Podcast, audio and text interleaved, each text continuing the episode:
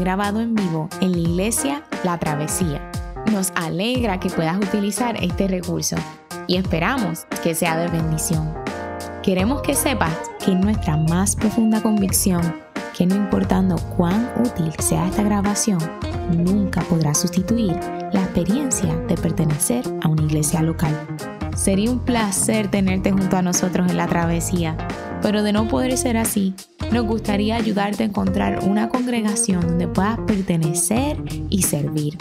Una vez más, nos alegra que puedas utilizar este recurso.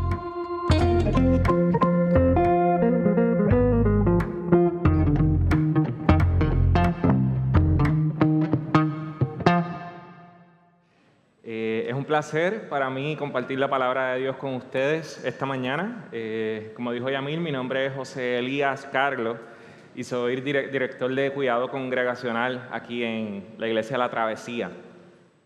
Hace siete semanas ya comenzamos una serie de sermones sobre la carta de Santiago. Y hoy yo voy a estar predicando sobre los primeros versos del último capítulo de esta carta de Santiago, el capítulo 5. Y en la travesía hay gente reunida aquí y otras en su casa, eh, pero todos somos una iglesia, estamos unidos y estamos conectados. Y por eso vamos a tener a nuestro hermano Wilfredo desde su hogar con la lectura de la palabra. Santiago 5 del 1 al 6. Ahora escuchen ustedes los ricos. Lloren a gritos por las calamidades que se les vienen encima se ha podrido su riqueza y sus ropas están comidas por la polilla. Se han oxidado su oro y su plata. Ese óxido dará testimonio contra ustedes y consumirá como fuego sus cuerpos. Han amontonado riquezas, y eso que estamos en los últimos tiempos. Oigan cómo clama contra ustedes el salario no pagado a los obreros que les trabajaron sus campos el clamor de esos trabajadores ha llegado a oídos del Señor Todopoderoso. Ustedes han llevado en este mundo una vida de lujo y de placer desenfrenado. Lo que han hecho es engordar para el día de la matanza.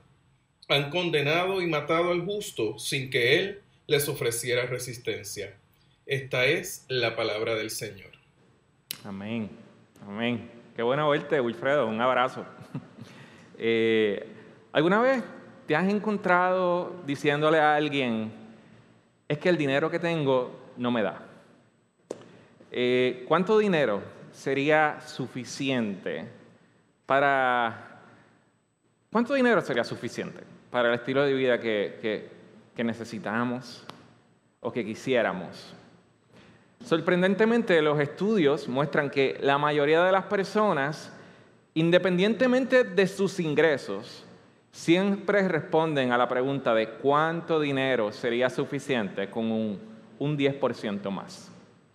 Todos necesitamos aproximadamente un 10%. Si solo tuviéramos un 10% más, marcaría la diferencia, ya sea que ganemos 30 mil, 60 mil, 250 mil, un millón, un 10% más sería suficiente. Y lo curioso es que los estudios dicen que siempre que la, eh, gente cuando logra tener ese 10% más, un poco años después se encuentran diciendo otra vez, el dinero no me da un 10% más. Con un 10% más yo lo resuelvo. Y claro, yo no estoy diciendo con esto que los problemas económicos que algunos de nosotros sufrimos no son reales. Es cierto que el dinero muchas veces no nos da hay necesidad económica. Pero lo que yo quiero traer esta mañana es que tenemos que estar conscientes de la forma en que opera nuestro corazón.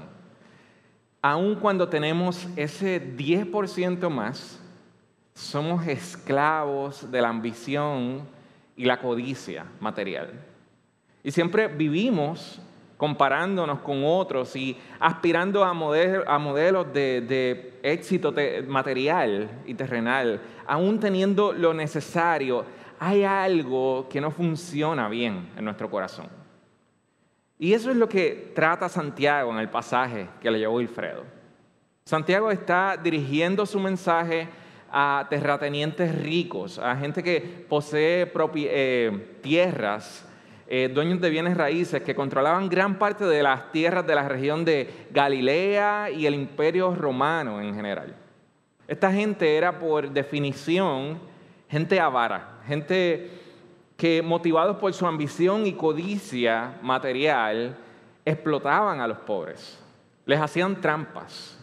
Inclusive parte del contexto de la carta de Santiago es que muchos de los cristianos a los que Santiago le está escribiendo, que están en la dispersión, como él habla al principio de la carta, son cristianos que han tenido que salir de la región de Galilea porque han sido desprovistos de sus tierras, porque han, sufrido abusos de, esta gente a la que él se está refiriendo en esta, en esta parte. Pero estos no son solo casos aislados que ocupan los anaqueles de los libros de historia del primer siglo. Dos mil años después, nuestra humanidad sigue siendo presa de la ambición y la codicia material.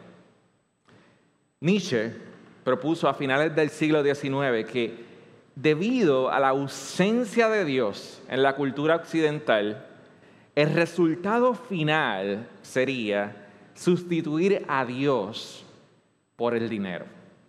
Él escribió, ¿qué induce a un hombre a usar una balanza manipulada? ¿Qué induce a un hombre a incendiar su casa después de haberla asegurado por encima de su valor?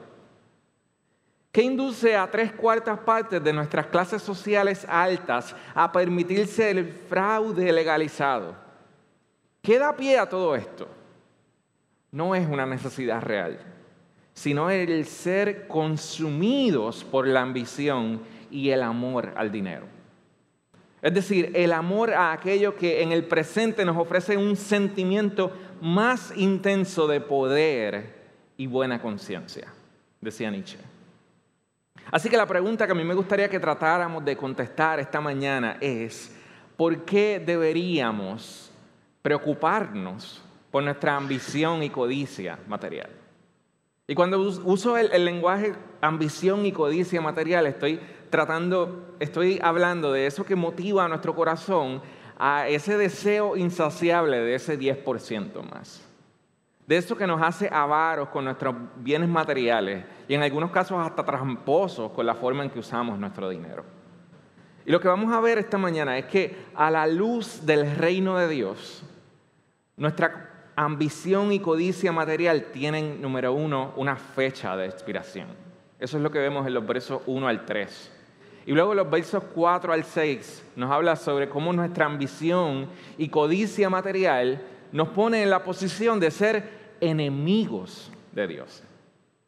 Y lo primero que vamos a ver en los versos 1 al 3 es eh, cuál es la fecha de expiración de nuestra ambición y codicia material. Santiago comienza diciendo, Oíd ahora, ricos, llorad y aullad por las miserias que vienen sobre vosotros.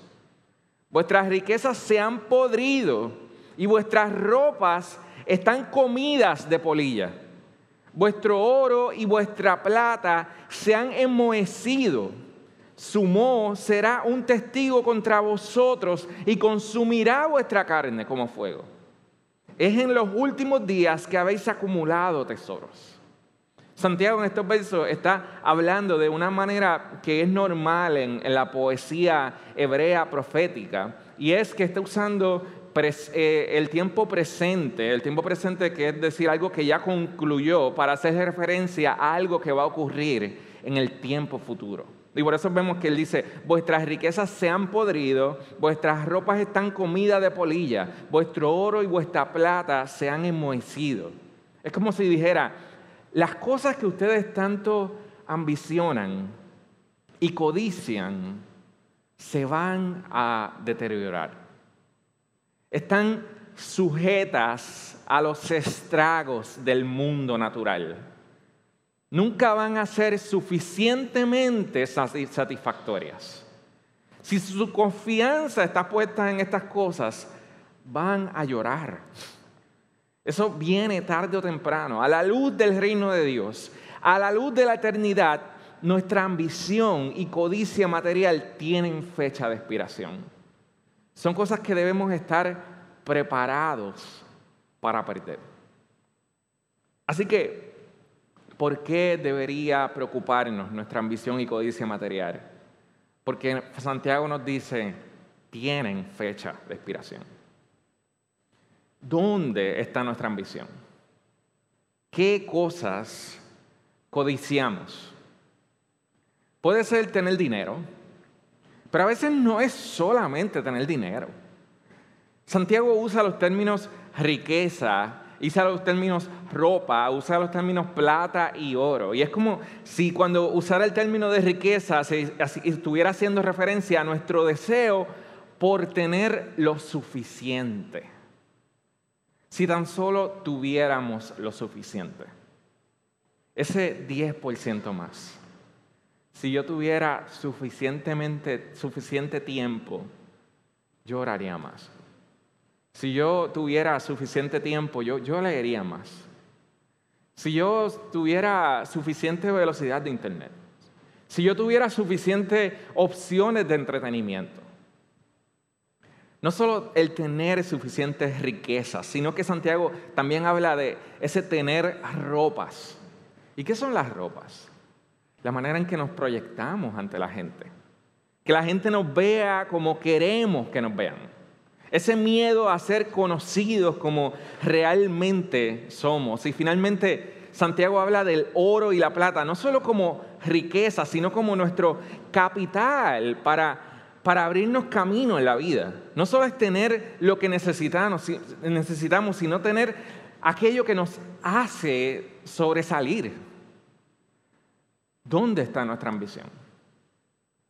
¿A qué conduce nuestra ambición? George Mallory fue un alpinista inglés que participó en las tres primeras expediciones británicas al Monte Everest a principios de la década del 1920. Una revista le preguntó a Mallory para aquel entonces por qué él quería escalar el Monte Everest. Y Mallory respondió, porque está ahí. Una revista, luego, luego se publicó que en una carta a su esposa, Mayori explica su ambición principal para hacer esta expedición. Él le dice a tu esposa, a su esposa, querida, la motivación para hacer lo mejor que pueda eres tú y otra vez tú. Quiero más que nada demostrar ser digno de ti. Mayori y su compañero de expedición desaparecieron en 1924 y sus cuerpos fueron encontrados 65 años después, en el 1999. Hasta el día de hoy, George Mallory es una leyenda para la gente que practica el alpinismo. Fue un pionero en lo que hizo. Pero escuchen las palabras de su hijo, quien está bien, bien orgulloso de su padre y su legado, pero también escribe con tristeza. Yo hubiera preferido conocer a mi padre que haber crecido a la sombra de una leyenda, de un héroe, como algunas personas lo ven. De alguna manera, la ambición de Mallory por demostrar ser digno lo llevó a estar más preocupado por ser el mejor escalador de montañas del mundo que ser un padre y un esposo presente en la vida de su familia. Santiago nos está diciendo en este pasaje que nuestro corazón es engañoso, que nuestro corazón es esclavo de la ambición, es esclavo de la codicia. Hay algo que está dañado en nosotros. Y a la luz del reino de Dios, a la luz de la eternidad, nuestra ambición terrenal tiene una fecha de expiración. Jesús dice en Mateo 6, no acumulen tesoros en la tierra. Tienen fecha de expiración, les va a dar mole, va a dar polilla. Acumulen tesoros en los cielos. Y en la pasada semana yo he estado leyendo en mi tiempo libre eh, la novela de Tolkien, The Lord of the Rings. Y como muchos de ustedes saben por las películas de The Lord of the Rings, eh, la, historia gira principalmente en torno a un anillo especial. Eh, y en la novela todo el mundo, las personas que obtienen ese anillo, en cierto sentido quedan encantadas bajo el poder de este anillo. Es como si poco a poco fueran esclavizadas por el anillo. Ellos piensan que es su tesoro y su posesión, pero al fin y al cabo son ellos los que son la posesión del anillo. Y, hay, y algo así es lo que Jesús está diciendo en este pasaje. Así es la manera en que funciona nuestra ambición y codicia terrenal. Cada uno de nosotros tiene tesoros así. Cosas que miramos y decimos, si yo tengo esto, lo tengo todo. Y si no tengo esto, nada más tiene sentido en la vida. La Biblia enseña que todo tesoro que tengamos, que no sea Cristo, nos va a esclavizar. Y nos va a exigir que muramos por Él. Jesús es el único tesoro que murió por nosotros para que nuestro corazón pudiera ser libre de la ambición y la codicia. Ahora, ¿cómo, cómo bregamos con esto? ¿Cómo, ¿Cómo entrenamos nuestro corazón para vivir en esa libertad que Jesús compró por nosotros? ¿Cómo logramos vivir satisfechos con o sin ese 10% más? Santiago es explícito en condenar la riqueza, porque él quiere que examinemos en dónde ponemos nuestras esperanzas. Dios quiere que seamos libres del poder de nuestras posesiones, que nuestras posesiones tienen sobre nosotros.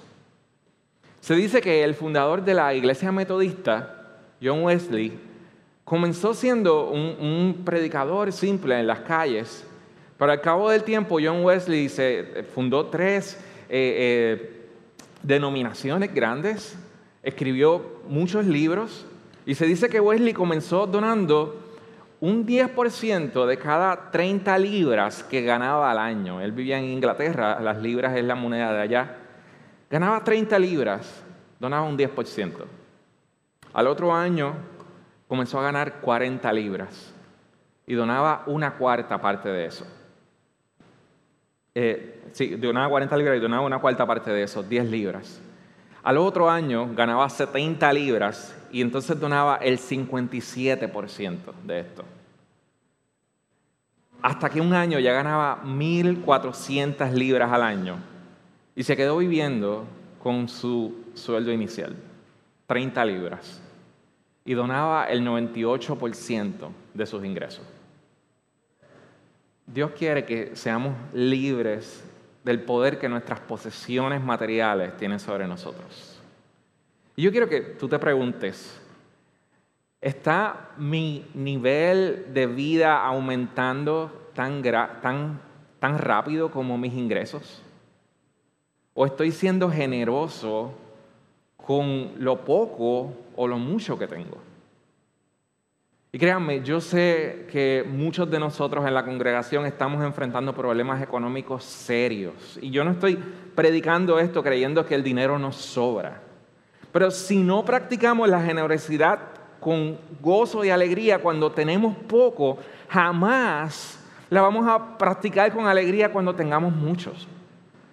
Seguir a Cristo, Iglesia de la Travesía, y hacer de Cristo nuestro mayor tesoro significa hacerlo Señor de cada parte de nuestra vida y eso incluye nuestro dinero, eso incluye nuestras posesiones materiales y eso va a significar que nosotros como cristianos, como seguidores de Cristo, muchas veces nos vamos a encontrar viviendo un estilo de vida por debajo del de otras personas que ejercen nuestra misma profesión, que ganan la misma cantidad que nosotros ganamos, porque no usamos el dinero igual. Nuestras prioridades no son las mismas. El dinero no siempre nos va a dar, pero vamos a ser libres de la ambición y la codicia. Santiago no solo nos exhorta a entender que nuestra ambición y codicia material tienen una fecha de expiración sino que también nos dice que nos ponen en una posición de ser enemigos de Dios. Santiago dice en los versos 4 y 6, mirad el jornal de los obreros que han cegado vuestros campos y que ha sido retenido por vosotros. Clama contra vosotros Y el clamor de los segadores ha llegado a los oídos del Señor de los ejércitos. Habéis vivido lujosamente sobre la tierra. Y habéis llevado una vida de placer desenfrenado, habéis engordado vuestros corazones en el día de la matanza, habéis condenado y dado muerte al justo, y él no os hace resistencia. Y lo que Santiago está haciendo en estos versos es enumerando conductas específicas que tienen esta gente que protege, que tiene estas tierras, que, que han contribuido a, abusar de los pobres. No le han pagado a los obreros que han cegado sus campos. Dice en el verso 5, habéis llevado una vida de placer desenfrenado. Y, la fuerza de los términos que usa Santiago sugieren que el problema no es el placer per se, sino que llevan una vida de placer que a costa del despreciar a otros. Cuando vivimos con ambición y codicia por el éxito material, dice Santiago, corremos el peligro de no valorar a la gente con la dignidad que se merecen como hijos de Dios, sino por nuestra propia escala de valor utilitario. Esta persona no merece mi consideración y mi respeto, esta persona sí. Esta persona no tiene la misma educación que yo. Esta persona no está a mi nivel. Esta persona sí está a mi nivel. Y le pasamos por encima a cualquiera con tal de obtener nuestro propio beneficio. Y yo quiero que tú pienses en esto porque esto es bien serio. ¿Tienes la tendencia de pagar menos a gente que sabes que es justo que les pagues más? ¿Hay alguien a quien le debes dinero ahora mismo? Paga. Es lo que Santiago está diciendo. Esto es serio. Es serio. Nuestra ambición y codicia material nos ponen en la posición de ser enemigos de Dios. Santiago dice en el verso 5 que el clamor de los segadores ha llegado a los oídos del Señor de los ejércitos. Y este título específico, el Señor de los ejércitos, eh, Curio Sabaor en griego, es importante. Se usa solamente dos veces en el Nuevo Testamento. Y en la literatura hebrea se usa para caracterizar a Dios como aquel que se mueve para vengar a aquellos por los cuales han abusado. No solo eso, sino que al final del verso 3 Santiago dice, es en los últimos días que has acumulado tesoros. Y esto es bien interesante, porque Santiago está diciendo, si tú vives preocupándote por tus bienes materiales, probablemente hay un problema con tu escatología. Probablemente hay un problema en que tú no estás entendiendo cómo se supone que acaba la historia. Porque una concepción correcta de la segunda venida de Cristo debe producir en nosotros una actitud adecuada hacia nuestros bienes materiales. Él dice que si tenemos un conocimiento adecuado de que Cristo viene y va a hacerle justicia a los pobres, nos va a importar la gente pobre. Nos va a importar la gente oprimida. No nos vamos a andar preocupando tanto por, por el valor que le damos desmedidos a nuestros bienes materiales. Porque no es como acaba la historia. No es donde tenemos que hacer tesoro. Pero ¿cómo? ¿Cómo comenzamos a, practicar eso en nuestra vida? Y yo pienso en esto, y, y, pienso es que es como nos proponemos cosas, nos proponemos que ahora en adelante vamos a hacer esto con nuestro dinero. A principios del siglo XXI, Andrew Carnegie él, fue el, constructor del Carnegie Hall en, Nueva York. Se convirtió en uno de los hombres más ricos del mundo. Y para aquel tiempo Carnegie tenía una empresa de acero y su fortuna era conocida mundialmente, como si habláramos hoy en día del presidente de, Amazon o algo así. Así que Carnegie, cuando tenía 33 años, que ya era millonario, pensaba mucho en cómo usar su dinero correctamente. Así que él se escribió a él mismo un plan sobre cómo usar su dinero correctamente. Y él escribió esto, él dijo, en el, eh, la acumulación de riqueza es uno de los peores tipos de idolatría. No hay un, un ídolo más degradante que la adoración al dinero. Por consiguiente, cuando lleve adelante un proyecto, debo tener prudencia para elegir llevar un estilo de vida que eleve mi carácter.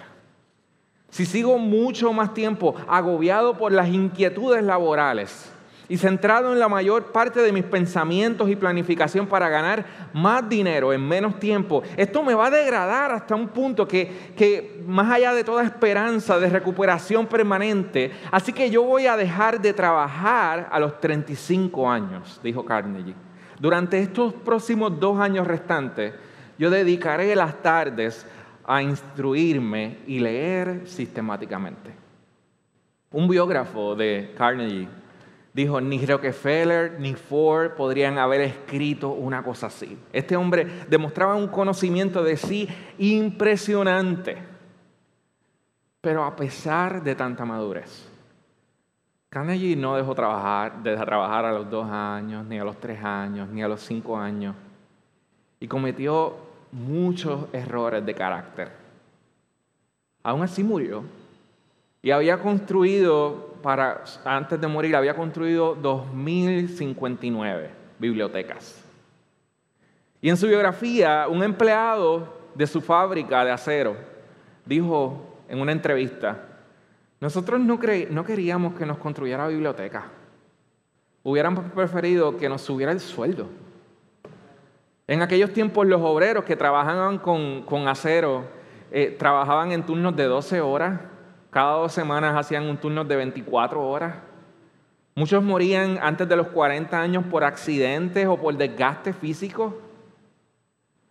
Carnegie sabía que su ambición y codicia material eran un problema, pero nunca supo cómo deshacerse del problema.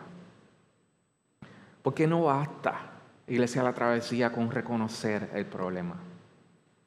Necesitamos cambiar nuestra ambición material por una ambición que nos libere. En 2 de Corintios, capítulo 8, los versos 8 y 9, Pablo le está hablando a los corintios y les está pidiendo que hagan una ofrenda a los pobres. Y para hablar de la necesidad de estos pobres, Santiago, eh, Santiago, Pablo no, no, no les empieza a hablar de la compasión, no, que miren que estos pobres que se están muriendo. Tampoco recurre a su autoridad apostólica. Él no les dice, yo Pablo les estoy ordenando que hagan esto. No hace eso. Sino que les escribe primero diciendo, primero les dice, yo conozco la sinceridad del amor vuestro. Y entonces añade, porque ustedes conocéis la gracia de nuestro Señor Jesucristo, que siendo rico, sin embargo, por amor a ustedes, se hizo pobre, para que vosotros por medio de su pobreza llegaran a ser ricos. Jesús, como Dios y hombre, tenía riquezas infinitas, pero si se hubiera apegado a ellas, nosotros seguiríamos muertos en nuestro pecado y en nuestra pobreza espiritual. Si Él hubiera seguido siendo rico, nosotros seguiríamos en nuestra pobreza espiritual. Pero porque Él murió pobre, nosotros somos ricos. Nuestros pecados han sido perdonados, somos adoptados en la familia de Dios, disfrutamos de la presencia del Espíritu Santo con nosotros. Entonces Pablo nos invita a estos cristianos a que ofrenden no por ser cívicos, no por ser éticos, no porque Dios los vaya a prosperar, no porque ellos vayan a impresionar a Dios con sus ofrendas, sino que les dice, si ustedes comprenden la belleza del Evangelio, ustedes van a ser generosos. Cuando, cuanto más vivas atesorando el Evangelio y cómo acaba la historia, más desprendido tú vas a ser de tus posesiones. Es la gracia de Dios. Es entender el amor de Dios lo que nos convierte en gente generosa. Oremos. Señor, gracias, gracias, gracias Porque cuando tú eras rico, te hiciste pobre. Para que hoy nosotros podamos ser libres de la ambición y de la codicia, Dios. Señor, enséñanos a vivir con los valores de tu reino en este tiempo, Dios. Queremos obrar tu justicia, Dios. Queremos ser generosos con aquellos que tienen necesidad, Dios. Nos preparamos esta mañana, Dios, para ofrendar y diezmar, Dios. Señor, sea que tengamos mucho o sea que tengamos poco, tú nos has dado todo lo que tenemos y hoy te devolvemos de lo que tenemos con alegría, Dios. Enséñanos a ser desprendidos, Dios, y generosos para el bien de tu reino. Oramos. Toma este tiempo para, para preparar tu corazón y, y meditar en la palabra del Señor.